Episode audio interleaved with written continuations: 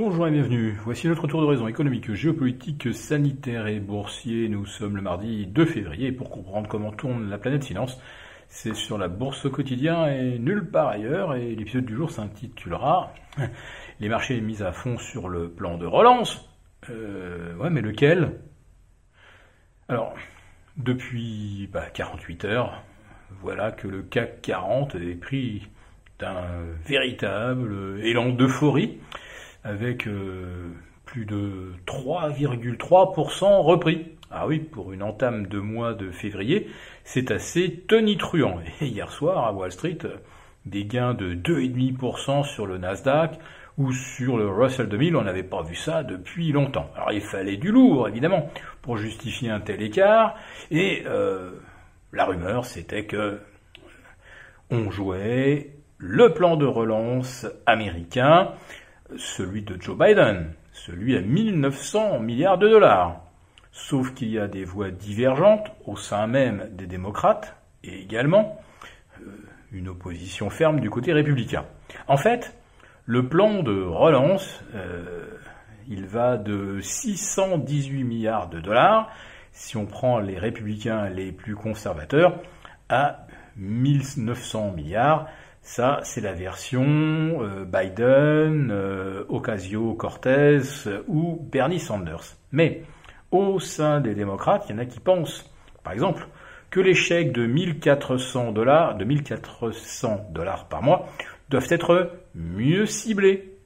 Beaucoup en ont reçu, qui n'en avaient pas besoin.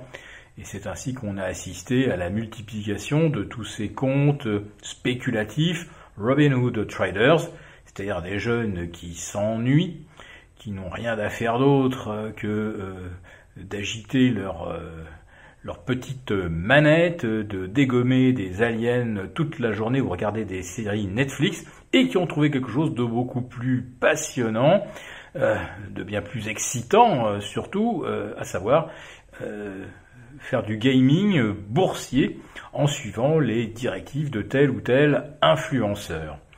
Voilà, donc 1400 euh, dollars, certes, mais mieux ciblé. Et puis au sein de la Fed, il y a aussi des divergences. Il y en a qui pensent que euh, pour l'instant, il faut euh, prendre le risque de faire peut-être un petit peu trop gros plutôt que d'en faire pas assez. Et puis il y en a qui pensent au contraire que là, il y a déjà plus de liquidités qu'il n'en faut pour relancer l'économie et la meilleure preuve, c'est que les liquidités inemployées, elles vont s'investir euh, en bourse et euh, sur euh, des comptes de spéculation. Si on manquait à ce point d'argent, il est probable qu'on n'aurait pas de tels excès de liquidités en bourse. Donc vous voyez que les points de vue sont assez divergents. La seule chose sur lequel après tout le monde est d'accord, c'est que la Fed, si jamais on vote 1900 milliards de relance, eh bien la Fed imprimera ce qu'il faut d'argent pour financer ce plan. Le problème, c'est que derrière, il faudra qu'on se demande comment on rembourse. Et là, vous avez là aussi une partie des démocrates qui prônent davantage d'impôts sur les plus riches, et vous avez à nouveau un groupe de euh, sénateurs républicains qui, lui, au contraire, préconise de nouveaux allègements d'impôts. Alors le faire sur les plus riches, ça ne servirait à rien. Ils ne payent déjà pratiquement plus d'impôts. Donc ça serait ciblé sur les classes moyennes.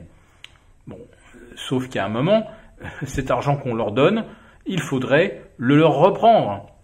Parce que euh, on ne peut pas compter éternellement sur les marchés financiers pour financer des déficits. Ou alors, euh, au bout du compte, euh, ça finira par ressembler au Zimbabwe.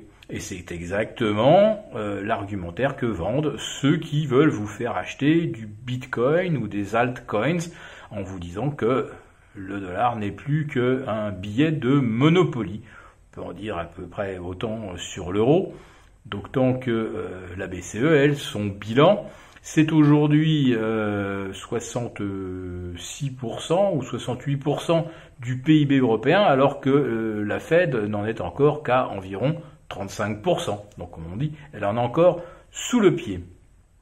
Donc pour l'instant, les marchés continuent de parier sur le meilleur des scénarios, le scénario qui les arrange, et le rebond auquel on assiste, à mon avis, ne doit pas grand-chose au hasard. On cherchait juste euh, aller un prétexte intellectuel pour justifier que ça rebondisse, parce qu'on a tapé exactement les 5004 euh, sur le CAC 40 et que c'était vraiment l'ultime support avant de dévisser. Et euh, sur l'Eurostox, on a préservé les 3005 et là aussi, c'était euh, le meilleur point d'entrée, sauf évidemment si on devait casser le support. Voilà, donc vous avez en fait des rebonds techniques que l'on essaye maintenant euh, d'habiller euh, de justification plus ou moins crédibles sur les plans de relance. Mais est-ce qu'au début de l'année, lorsque euh, le Nasdaq était au-delà des 13 500, on n'avait pas déjà euh, joué à fond et pricé les plans de relance? Voilà, donc à mon avis tout ça, ce ne sont que des prétextes et les incertitudes restent nombreuses. Si cette vidéo vous a plu, n'hésitez pas à nous mettre un pouce, on vous retrouve jeudi pour notre premier live. À très bientôt.